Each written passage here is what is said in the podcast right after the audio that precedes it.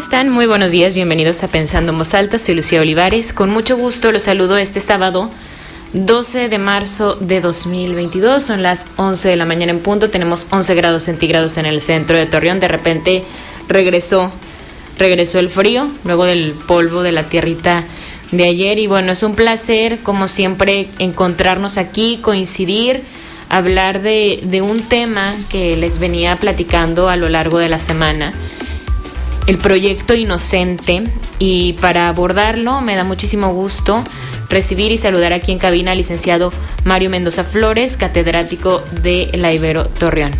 Buenos días, licenciado. Muchísimas gracias por estar aquí. Muy amable, buen día. Gracias a ti y a tu público por, por este espacio para dar a conocer el proyecto Inocente. Y bueno, estamos con todo el ánimo, con todas las ganas de, de aprender, porque luego son temas que no que no nos resultan próximos tal vez, de los que conocemos muy poco. Y me gustaría, licenciado, que, que empezáramos y que abriéramos así, ¿no? Que nos pudiera decir, explicar qué es, lo, qué es el proyecto Inocente. Bien, muchas gracias. Sí, eh, el proyecto Inocente es un proyecto que eh, lo elaboran en Estados Unidos. Estados Unidos está manejando ese, ese producto de red inocente y ya se extendió a Latinoamérica y aquí en México también hay varias partes en las que se lleva a cabo y uno de ellos es La Laguna a través de la Universidad Iberoamericana. A través de un convenio que se lleva a cabo este, en California Western School Law y la Universidad Iberoamericana. Este proyecto y este convenio consiste en localizar personas que están, se encuentran detenidas y que presentan alguna situación que haga posible pues, su inocencia. existen varios, varias hipótesis entre ellas la defensa inadecuada, la delación de informantes, conductas de gobierno, confesiones falsas, ciencia forense inválida o una identificación errónea. Entonces, todos estos aspectos son los que dan pie a que la eh, red inocente entre al estudio de los casos en los que posiblemente se encuentren personas injustamente detenidas. ¿Qué tan común es que en nuestro país haya personas injustamente detenidas? Mira, uno de los principales problemas que hemos eh, se ha detectado es precisamente la falta de la capacitación de los operadores del sistema. Hay fallas en todos lados, el sistema presenta fallas eh, tanto de abogados, ministerios públicos, todos los operadores que, entramos en, el, nuevo sistema de justicia es lo que ha provocado que esta situación se lleve a cabo por lo, por lo mismo. Y además, inclusive no solamente es culpa de ellos, son de las hipótesis que nos establece, porque encontramos casos en los que la identificación es errónea por parte de los testigos, o sea, los testigos no mienten, simplemente existe una identificación errónea. O sea, como están hablando de otra persona. Así es. Entonces, en esos casos es, la forma en la que podemos eh, introducir la defensa de las personas. ¿Cómo es el proceso de detención de una persona? Digo, porque creo que, como decía al inicio, tal vez y, y afortunadamente, me atrevería a decirlo, podemos sentirnos un poco distantes de estos temas porque muchos de nosotros no lo hemos vivido o no sabemos cómo se llevan a cabo estos procesos, pero cómo es el o cuál es el proceso en el que tiene que entrar o que vivir una persona cuando es detenida, qué es lo que pasa antes de pues sí, de que ya entre a prisión, de que ya esté en la cárcel. Bien. ¿Cómo se vive? Digo, en, términos generales. Eh, esencialmente, cuando se existe la comisión de un delito o la probabilidad de la comisión de un delito, el Ministerio Público, a través de la Policía Investigadora, realiza la investigación correspondiente y empieza a recabar indicios y datos de prueba para poder determinar si existe un delito o en su caso y la, y la probabilidad de responsabilidad de alguien, de alguien en su persona. En este caso, este, por lo regular, son 40, cuando existe una flagrancia, que es cuando se está cometiendo el delito, existen 48 horas para, para que el Ministerio Público determine si existe una responsabilidad o no a través de recabar pruebas e indicios para justificar esa detención. 48 horas. Posteriormente pasa juez y el juez en un término que la ley prevé varias hipótesis del mismo día, tres días después o seis días después, dicta una autovinculación a proceso y determina si efectivamente todos los datos de, prueba son suficientes para determinar su detención, así como una vinculación a proceso. que esencialmente son los, los puntos en los que estamos aquí. Y todos estamos expuestos, por ejemplo, en el caso de un accidente. Claro. Un accidente automovilístico, eh, pues nadie lo quiere, pero realmente hay lesiones, inclusive a veces hay homicidios y este, podemos estar sujetos al proceso. Y eso es importante, como bien lo decía, ¿no? Porque a veces creemos que solo, solo por la, o sea, solo por cometer un delito y pensamos como el ser un delincuente, que, que a lo mejor eh, se escucha juicioso, pero es la forma en la que lo voy a expresar. Pero puede ser, y hemos tenido casos recientes, y siempre hay en la comarca lagunera, en México, en el mundo, de una persona que va manejando en estado de ebriedad o no, simplemente se distrae y puede accidentar, o sea, puede, puede atropellar a alguien, puede terminar con la vida de alguien como consecuencia de, ese, de ese choque, de ese accidente. Pueden pasar muchas cosas, ¿no? Eh, creo que, que es algo que, que sí puede ser muy próximo a nosotros y que no conocemos cuáles son los derechos, los derechos de una persona que es detenida. ¿Cuáles son? Eh, existen muchos derechos eh, de las personas que son detenidas, entre ellos es el tener una defensa adecuada, el tener un abogado presente, el que se le haga saber todas y cada una de las pruebas que existen en su contra, así como la eh, interiorizarse de la investigación que existe en la misma. Lo que pasa es que eh, tenemos una falta de cultura no solamente jurídica, sino general de conocer esos derechos. Inclusive eh, esos derechos desde el mismo momento en que son detenidos, existe por ejemplo ahora el Registro Nacional de Detenciones, que inmediatamente que se ha detenido, los policías aprensores o los primeros respondientes, que son los que llegan al caso, tienen la obligación legal de informar a una plataforma eh, que, la, la, detención de una persona. Así es. ¿Qué pasa? A ver, por ejemplo, esto que tenemos el derecho a, ser defendidos. y, yo se lo comparto porque lo palpo desde mi trabajo en un medio de comunicación que acabamos de pasar, por ejemplo, el 8M, el 8 de marzo, el Día Internacional de la Mujer, donde apenas ayer Miguel Meri decía que ya hay un padrón donde puedes encontrar una lista con las personas que, que han violentado a una mujer, una lista de, de hombres que tienen como delitos en contra de la mujer, de delitos de género. Y cuando lo cuestionamos o cuando abrimos al público este tipo de temas o temas, por ejemplo, de accidentes viales y demás, luego la respuesta que obtenemos de los radioescuchas de la ciudadanía en general es, pues es que el principal problema para que no se haga justicia o para que no sea parejo es el dinero. Cuando una persona tiene dinero es muy fácil que salga de, de la cárcel o que un proceso se lleve a cabo de una forma distinta a cuando no se posee ese recurso. Y, y, digo, por eso la pregunta de cuáles son los derechos que tiene una persona cuando es detenida, cuáles son los derechos que tiene una persona que está en la cárcel y qué tanto se da también como parte de la justicia mexicana o de lo que se vive en estos centros o en estos procesos. Pues esto que puede ser que si tú no contratas a un abogado por, por aparte, mm, es más factible que te quedes allí sin una sentencia o que no se vio a tu proceso de manera adecuada. ¿Pasa así o no tiene nada que ver? Sí, definitivamente que existen situaciones en las que se puede presentar eh, aspectos de ese tipo. Y el hecho, te voy a decir una cosa, eh, yo en la experiencia profesional que tengo, los defensores públicos son tan muy capacitados, están capacitados, el problema es que se rebasa con el trabajo que tienen, tanto, los, tanto los defensores públicos como privados, a veces rebasan su, su capacidad pero realmente esos derechos están contenidos en la Constitución. Nosotros tenemos la obligación de hacerle saber, tanto cualquier operador de derecho, ministerios públicos, jueces, defensores, de hacerle saber los, los derechos que tiene cualquier persona que es imputada de un delito. Y entre ellos es el tener una defensa adecuada, el, tener conocimiento de quienes declaran en su contra, el, el hecho de, de tener un abogado presente desde el momento de la detención y que por razones de, las circunstancias de cada hecho, a veces no es posible que sea de esa manera, pero desde un principio se llevan a cabo muchas diligencias en las que está presente el defensor.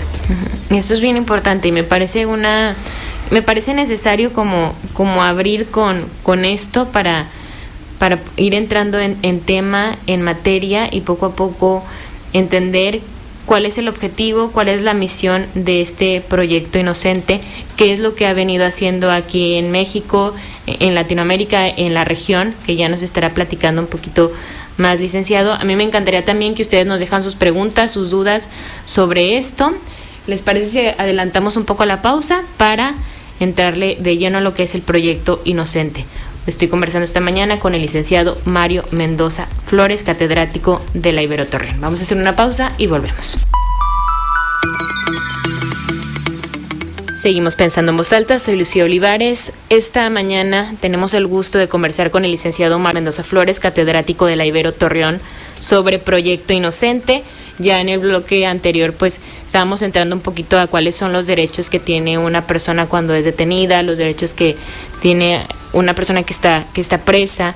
Y me platicaba el licenciado que este proyecto que viene de la Universidad de California tiene desde el 2017 aquí en, en la región y de qué manera han empezado a trabajar con él, con él y qué casos son los que hasta el momento han podido resolver, cómo, cómo han sido como los primeros acercamientos, nos platica un poquito más. Sí, mira, muchas gracias, Lucía. El proyecto Inocente nace por parte de la Universidad de California a nivel Latinoamérica. Empieza en Estados Unidos, llega a México a través de del Plan Mérida, a través de los concursos nacionales de juicios orales, donde se empieza a dar a conocer entre los entre alumnos que participan en ese tipo de concursos las reglas del nuevo sistema. ¿Para qué? Para, para que los jóvenes, los estudiantes de derecho, se den a conocer con las nuevas técnicas de investigación, nueva forma del proceso penal y, en uno de esos es cuando la Universidad Iberoamericana, a través de, nosotros como participantes en el concurso, eh, obtenemos un convenio de colaboración con la Universidad de California, como te comentaba, California Western School Law, y en esa misma se logra ese convenio para efecto de buscar personas que se encuentran presuntamente inocentes detenidas. así, es como empiezan a llegar los, empezamos a darnos a conocer y la universidad, las personas que se encuentran detenidas empiezan a informar y buscar opciones. Ya cuando las cosas se, se ponen muy, muy difíciles, empiezan a solicitar información. Ellos los buscan a ustedes. Así es. Eh, pero esencialmente lo buscan a, la sede, que es en San Diego, California.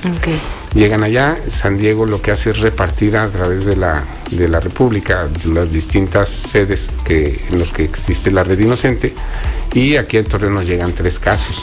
Bueno, inicialmente nos llega un caso de una señora que fue violentada por su expareja. La dejan detenida. Eh, esta persona este, se encuentra seis meses detenida con problemas renales, una serie de situaciones que afectan a su salud y que se encontraba detenida. Eh, a través de uno de los de, uno de los abogados de Saltillo logran modificar la medida eh, cautelar que era prisión preventiva para el uso de un localizador electrónico. Se sigue el proceso ya con ella fuera y se logra la absolución la cual ya fue confirmada recientemente. Posteriormente, eso fue en 2018, 2018, posteriormente en 2020 nos llega un nuevo caso.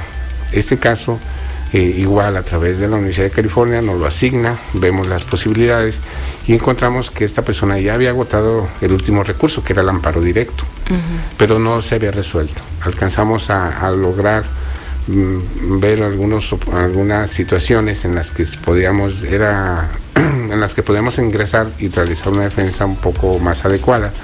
Y llegamos a la conclusión de que el, el tribunal colegiado ordena la reposición del procedimiento hasta la apelación la cual en la apelación vuelven a dictar una sentencia de condena de 50 años y volvemos a irnos al amparo. ¿Y esta era una persona joven?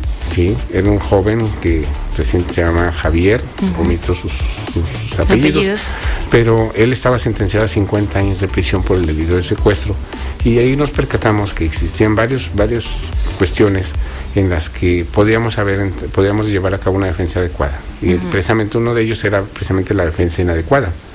¿Sí?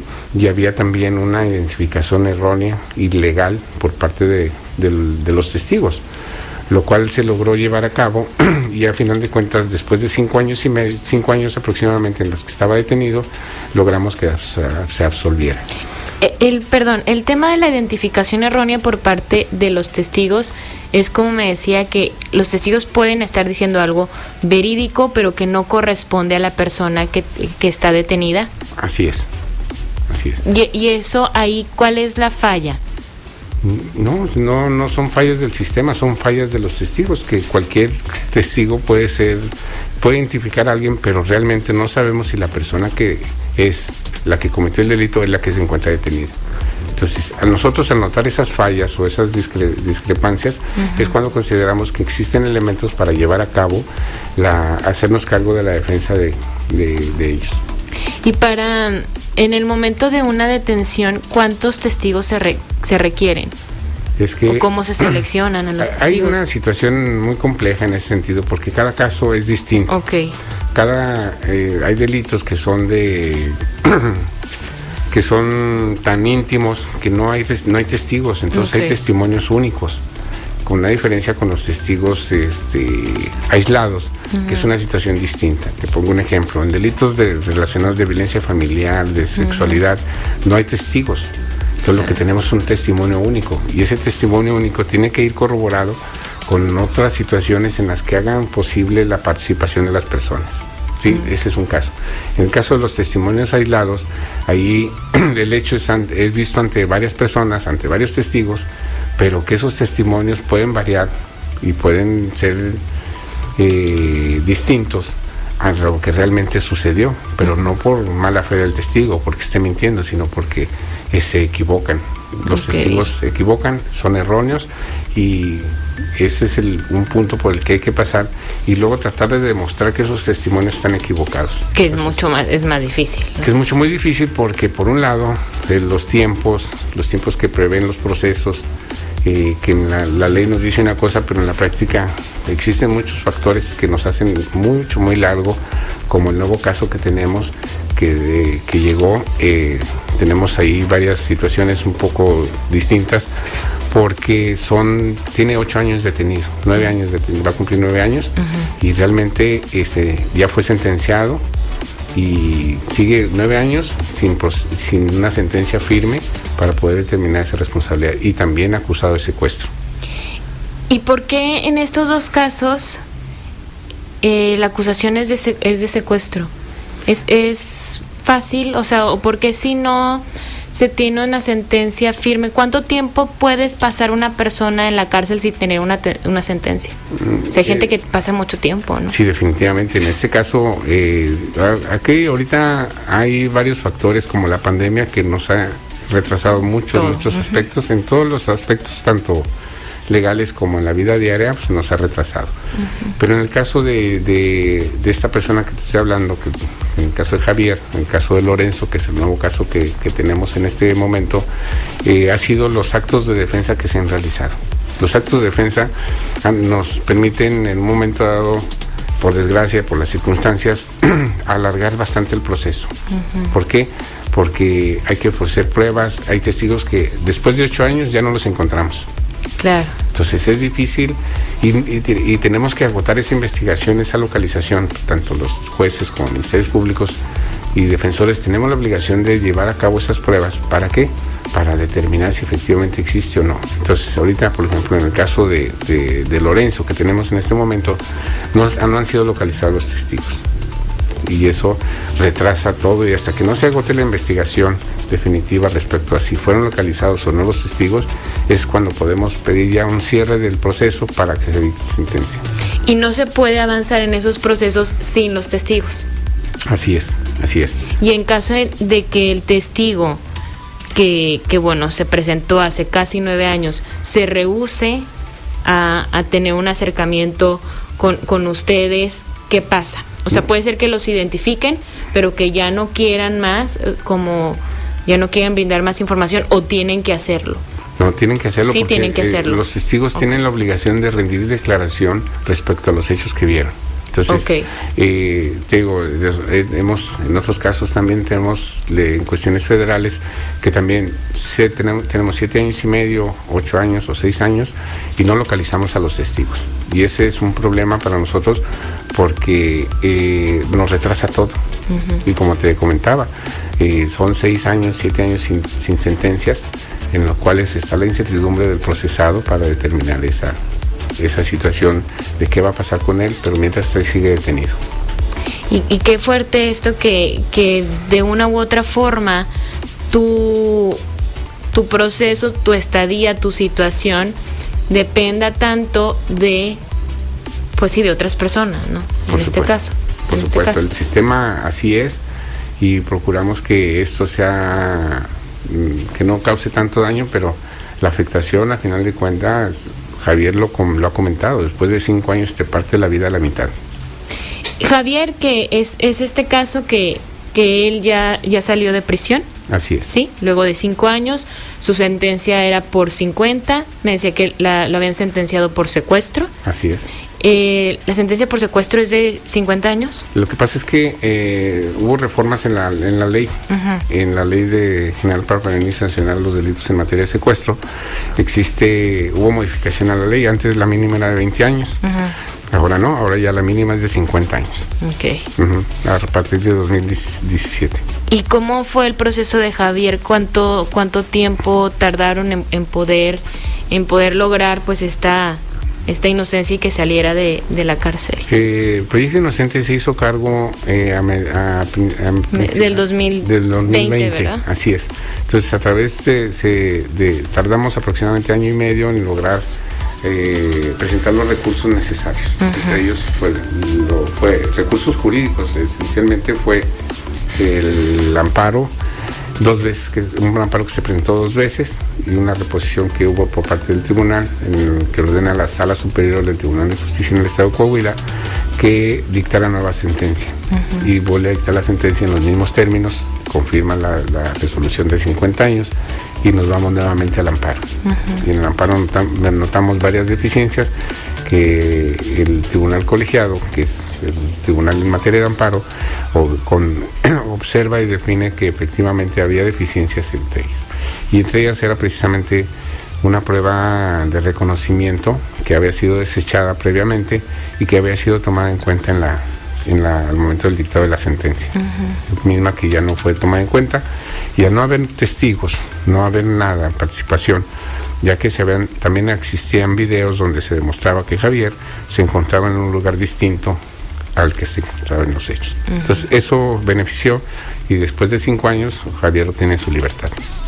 que, que ahora como dice los videos y todo esto que, que ahora digo afortunadamente como que me a mí me parece que hay más formas de como de presentar pruebas de la inocencia como también de, de, de que tal vez sean manipuladas no no sé si las fotografías eh, los videos que ahora bueno podemos capturar todo de cualquier momento puede ser usado a tu favor o en prejuicio no Por supuesto.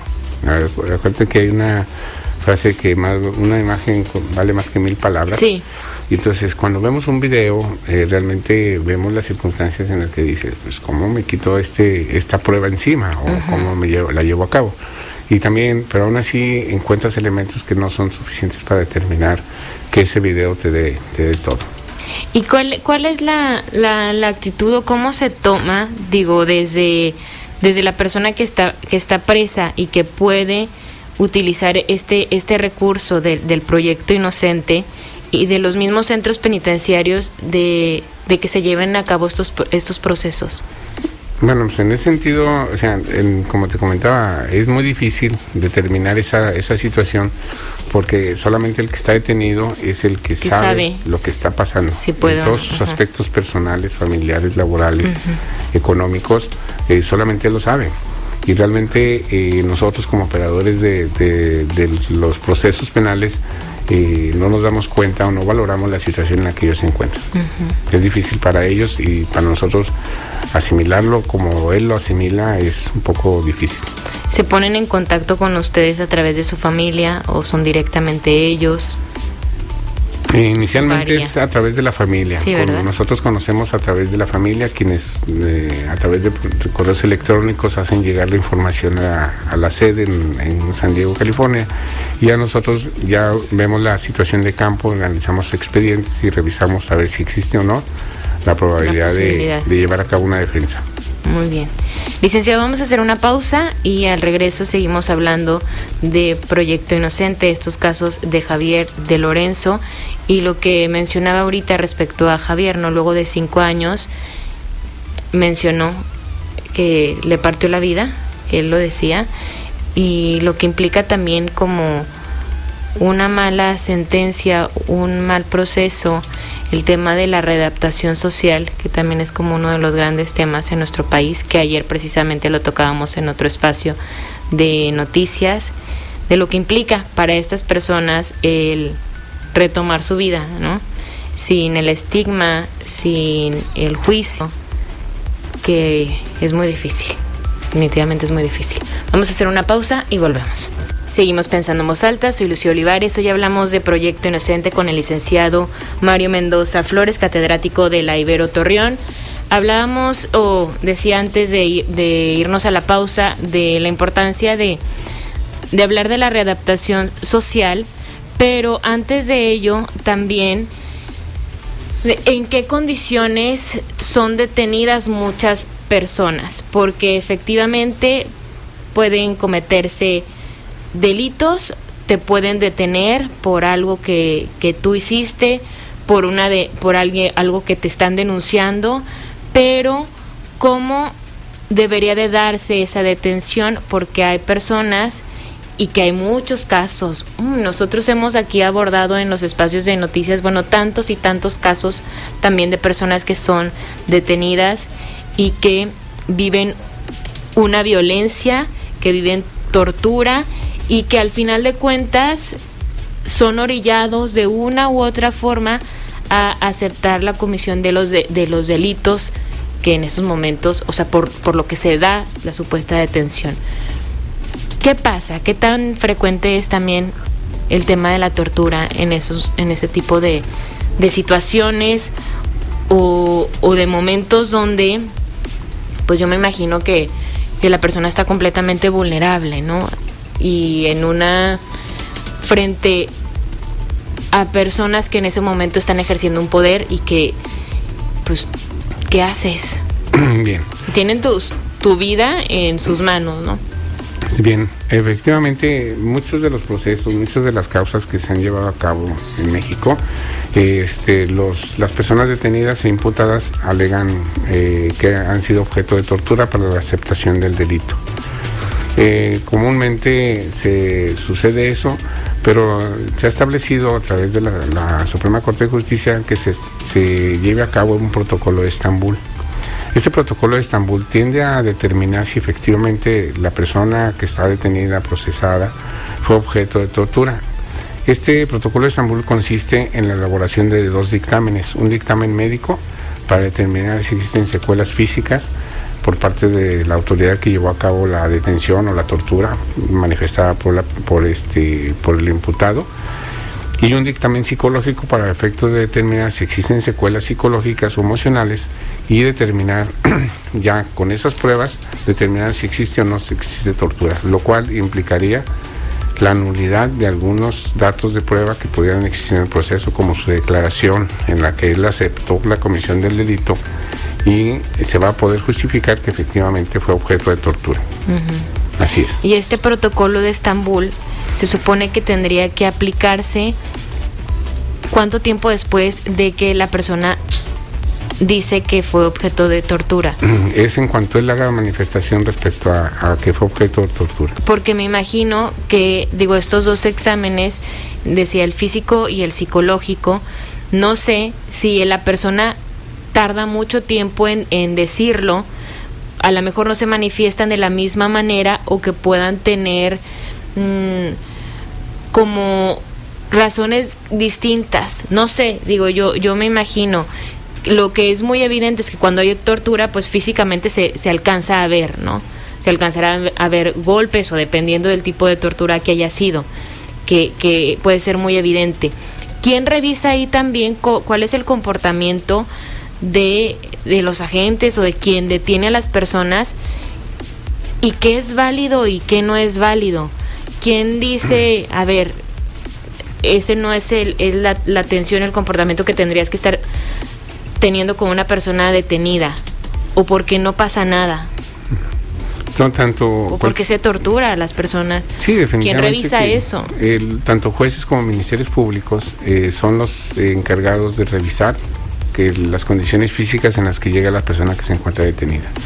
A veces este, los mismos ministerios públicos, la misma jueces, al darse cuenta de esa situación, detectan que existe una vulneración a derechos fundamentales por parte de los imputados, ya sea a través de los agentes aprensores o alguna otra circunstancia.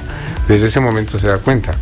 Entonces, a veces se cesan los procesos, que esa es la obligación legal, si hay una resolución en la que determina que fue un objeto de tortura, su detención fue ilegal, cosas así, se determina.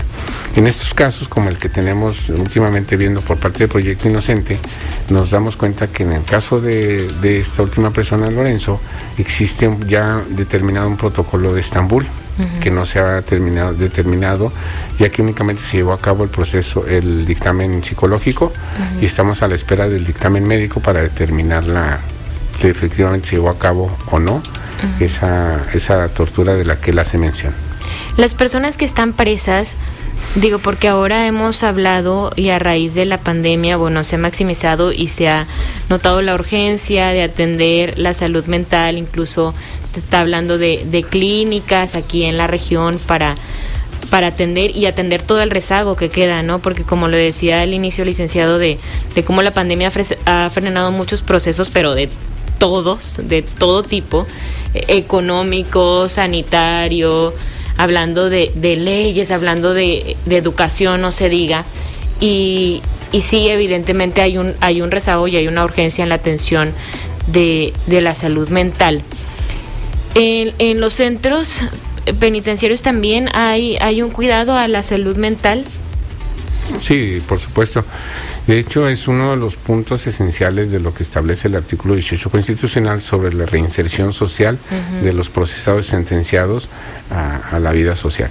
¿sí? De las nuevas metodologías y los nuevos conceptos políticos respecto a la reinserción social van encaminados a la a esa misma a través de la situación médica, laboral, académica o inclusive eh, de salud mental, puesto que precisamente ese es el efecto del artículo 18 constitucional para que se reinserte nuevamente a la sociedad, estén sentenciados, estén procesados en la situación en la que se encuentran. Porque, por ejemplo, cuando nos habla del caso de, Javier, que él estuvo cinco años en, en la cárcel, que acaba de, de salir gracias a este este proceso y esta investigación que hicieron como parte del proyecto Inocente y cómo es ahora, siendo joven, porque me decía que es, muy joven, cómo es ahora el readaptarse, el, el volverse a, a inmiscuir, a participar dentro de la sociedad. ¿Qué, ¿Qué tan fácil o qué tan complicado es para una persona que estuvo presa el volver o intentar como vivir en una, en una cotidianidad, en libertad. No, no, es increíble esa situación en la que ellos pueden suceder, porque imagínate estar cinco años detenidos, perdieron cuestiones laborales, si estaban estudiando también dejan de estudiar, pierden tiempo, pierden inclusive hasta familias. Hemos visto casos en los que la familia no, puedo ya reconoce, ¿verdad? y te abandono. y, esos casos lo vemos comúnmente. Por eso te decía la, la, forma en la que una persona que se encuentra detenida le parten la, la parten a la mitad de la vida. ¿Por qué? Pierde familia, pierde labores, pierde trabajos, pierde antigüedades, muchos aspectos que sí implican la pérdida de, de muchos aspectos, tanto físicos, emocionales o en su caso económicos. Sí, porque para ir a, a, buscar algún empleo complicado, el, el, no tener el principal apoyo, que creo que es el más fácil, el, más directo, que es el de la familia, que en muchos casos, claro, la familia está allí y que, y que está apoyando, pero hay algunos otros en los que dicen, no, yo no me quiero hacer responsable de esto, yo no puedo, no quiero, no me quiero meter en algún problema, entonces me, me deslindo, ¿no? Me deslindo de aquí y, pues ya él está preso, ya es, o ella está presa, ya cuando salga pues no lo sé. Y muchas personas, bueno, ahí está una película, la película de, de Sandra Bullock, donde habla precisamente de esto, ¿no? De cómo él y ella al estar, al ser detenida, el cumplir una condena por un delito que, que no cometió y, y todo lo que implicó el estar en la cárcel, luego salir y que siga siendo perseguida por ese delito que no cometió. Y me refiero a ser perseguida literal, literal y metafóricamente, porque eh, este estigma de ella tener un conocimiento, ella por ejemplo sabía de, de, carpintería, no me acuerdo bien cuál era el nombre, pero ella sabía de carpintería, entonces no nadie te va a dar trabajo de eso, o sea, las personas que salen de la cárcel pueden trabajar en estos lugares. La persona eh, cuando, cuando ya le dicen, bueno, pues ya cumpliste tu condena, adelante, o sea, esta es la libertad, te paso el contacto de un lugar donde pueden trabajar, las personas que salen de esta prisión por lo general van y buscan trabajo, pero ella dice, no, es que yo sé hacer esto, yo me preparé para hacer esto, hacer esto otro, o sea, tengo mis conocimientos en estas áreas, sí, pero no te van a dar trabajo allí. Y es el, el ser tratada o maltratada desde el momento en que va a buscar un lugar donde pueda vivir, el que le cierran las puertas de, de pues sí, de tal cual de, de, un lugar para que ella pueda estar conviviendo con otras personas, en un restaurante que pueda estar sentada y que alguien le vaya a decir algo. O sea, qué difícil el tener que vivir con, con, con tantos juicios eh, de la sociedad y más en casos donde dices yo ni siquiera cometí este delito por el que todo el mundo me está señalando. Sí, definitivamente que es un aspecto difícil a dilucidar. Uh -huh. Hablas ahorita de situación de juicios, pero no son juicios, son prejuicios los que sí. tenemos en la sociedad moderna. Aún así ten, uh -huh. seguimos teniendo prejuicios, sino no más en este tema, en muchos temas uh -huh. eh, eh, actuales.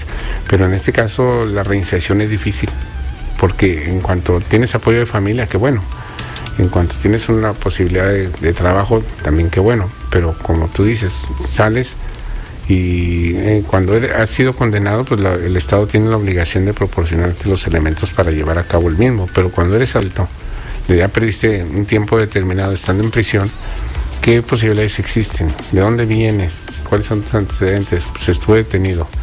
O sea, bien, la ley lo dice que no debe haber problema, porque no tienes antecedentes, fueron borrados, pero realmente eh, existe o no ese prejuicio sobre una persona que estuvo detenida, se batalla y batallan mucho para readaptarse o rehabilitarse, más bien adaptarse a las nuevas circunstancias de la sociedad. Uh -huh.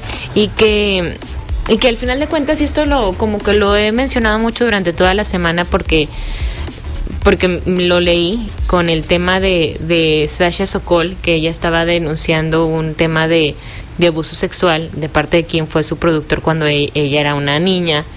Y en un hilo de Twitter donde hacía como esta relatoría de los hechos o una especie de denuncia, decía que la vida se vive hacia adelante pero se entiende hacia atrás que al final de cuentas, digo, es muy cierto, me parece que es muy cierto, se vive hacia adelante, pero sí con esta, con esta historia y con este aprendizaje, sea como sean las razones por las que tú hayas estado hablando en este caso de part particular, eh, porque hayas estado preso, si el proceso tuvo anomalías, eh, hubo errores o se vivió de forma correcta, al final de cuentas forma parte de tu aprendizaje. Y todos en la vida tenemos pues tenemos y cometemos errores y algunos en la medida de lo posible podemos enmendarlos o tal vez no, pero forma parte como de esa historia de estos y de esa pues sí, de esa experiencia que al final de cuentas te nutre y te lleva a ser y estar donde estás ahora, ¿no? Sí estamos llenos de, de prejuicios y me parece que,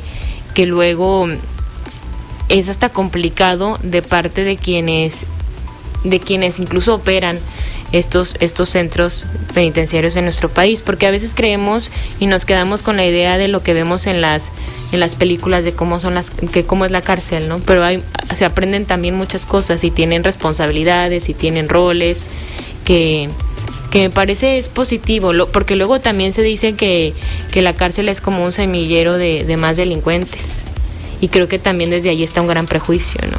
Por supuesto, definitivamente que eh, existen de todo tipo. ¿Sí? existe gente de todo tipo en, los centros penitenciarios, pero digo, la experiencia nos ha dicho que las personas que realmente son inocentes sí logran un proceso de, reinserción a la sociedad. Difícil, tardado, pero sí lo logran. Sí, que eso, que eso es lo importante, ¿no? Porque al final de cuentas, ese es la misión de esta red inocente, ¿no? Pues apoyar a las personas que están encarceladas, que que los pueden ayudar a, una liberación. O sea, que se esclarezca su caso, que, que realmente pues todas las anomalías se puedan ir como aclarando y que al final de cuentas se busque lo que, pues la justicia, ¿no? Así es. Muy bien. Licenciado, vamos a hacer una pausa y regresamos para ir cerrando con el tema de Proyecto Inocente. Seguimos pensando en voz alta, soy Lucía Olivares. Hoy hablamos de Proyecto Inocente con el licenciado Mario Mendoza Flores, catedrático de la Ibero Torreón. Este proyecto tiene desde el 2017 aquí en la región y pues es muy importante esto que platicábamos, licenciado, de, socializar esta, esta red, que las personas sepan que pueden acercarse si tienen algún caso, el que crean que puede, que puede proceder, qué es lo que hay que hacer hay una página de este proyecto, ¿verdad? Sí, definitivamente. Tenemos página en, en Facebook, en Instagram y la, la, dirección de Red Inocente o en San Diego es red, redinocente.ong. Esa, este, ahí pueden ser localizables, pueden llevar a sus casos, mismos que en todo caso cualquier parte del país se va a turnar la área correspondiente y se puede determinar si efectivamente existen elementos para llevar a cabo que la red inocente se haga cargo del asunto con una posibilidad determinada. Otra cosa que también te quiero comentar, que este, en este caso son asuntos pro bono, o sea, no cobramos, no se cobra, eh, pues, eh, tomando en consideración precisamente la, red inocente. Eso es muy importante, que no se está cobrando ellos, o sea, los familiares, por ejemplo, las personas detenidas, envían la información a un correo electrónico a través de estas, de estas plataformas, de estas páginas de internet o estas redes sociales de, de Proyecto Inocente. Ustedes como red de abogados reciben el, el, correo con la información, lo revisan, en caso de que crean que tienen posibilidades, entonces ya se ponen en contacto con, con el remitente, con la familia, para analizar el caso, la situación y ver qué procede, ¿no? ¿Qué, ¿Cuál es el paso siguiente? ¿Qué es lo que hay que hacer? Sí, así es. Efectivamente llega un correo en el cual nos notifica eh, Red Inocente de San Diego y nos informa, sabes que hay un caso cerca en la ciudad, sea Torreón Gómez, en la, en la zona conurbada. Eh, revísalo, hazte cargo. Va el expediente. Una vez que analizamos el, el, caso, este, nos ponemos en contacto con la familia y le decimos si se puede o no se puede llevar a cabo. No podemos garantizar nada porque nosotros no resolvemos. Que nosotros hacemos, ponemos los elementos para poder llevar a cabo una defensa adecuada. ¿sí? Y también te quería agregar que este proyecto se realiza este, con alumnos y exalumnos de la Universidad Iberoamericana quienes aportan su tiempo para llevar a cabo el, estudio y análisis de los casos. Eso es muy importante, eso es muy importante, licenciado, y creo que también es, es necesario comentar que luego, así como hablábamos ahorita de los prejuicios y que usted hacía la corrección, no son juicios, son prejuicios, creo que luego también es muy fácil eh, utilizar los comunes denominador y meter en una cajita lo que pensamos sobre ciertas personas, bueno, está, está en prisión, entonces es alguien así, es abogado, entonces es así, es médico, entonces es así, es periodista, entonces es así.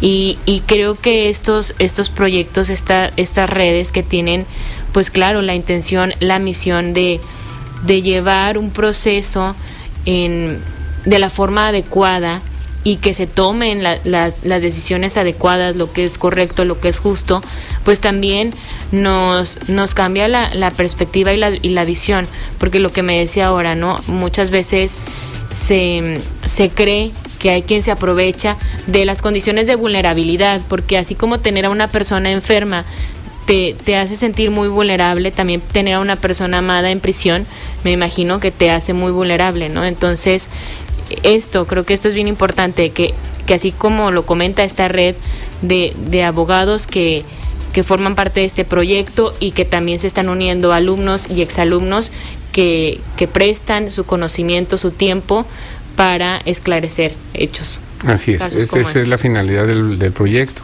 Eh, en la comunidad universitaria se ha tomado este, muy importante esta situación, la rectoría, la coordinación, están al pendiente de estos casos y eh, siempre eh, realizamos reuniones para ver qué se puede hacer, qué se puede ayudar, si es posible. Si no se puede, también se le dice a, los familiares, no hay elementos para poder llegar a una, un apoyo. Que esa claridad se agradece mucho, ¿no? También es muy importante, esa claridad para que no se dé como unas falsas esperanzas, falsas ilusiones, sino que tal cual las cosas así son, que lo necesitamos, yo creo que como seres humanos se agradece mucho cuando las cosas, las situaciones son claras. Y bueno, la Ibero Torreón, que la verdad no nos cansamos de decirlo, tiene un compromiso social muy importante aquí en la región y en el país, digo, han venido a platicarnos de muchos de sus proyectos, de mucho de lo que llevan a cabo y, y se agradece se agradece como, como región el compromiso, el compromiso social que tienen. Y yo le agradezco a usted, licenciada, muchísimas, muchísimas gracias por venir a compartirnos este proyecto y muchas felicidades, mucha suerte en todos los que vengan, ojalá que vengan más y más casos que puedan que puedan esclarecerse. No, te agradezco a ti y a tu público el, tiempo que nos otorgan para dar a conocer un poco más este proyecto inocente en la, en la comarca lagunera. Gracias, el licenciado Mario Mendoza Flores, catedrático de la Ibero Torreón. Yo así también me despido. Muchísimas gracias a David Pantoja en los controles, soy Lucio Olivares y los espero el lunes con la información.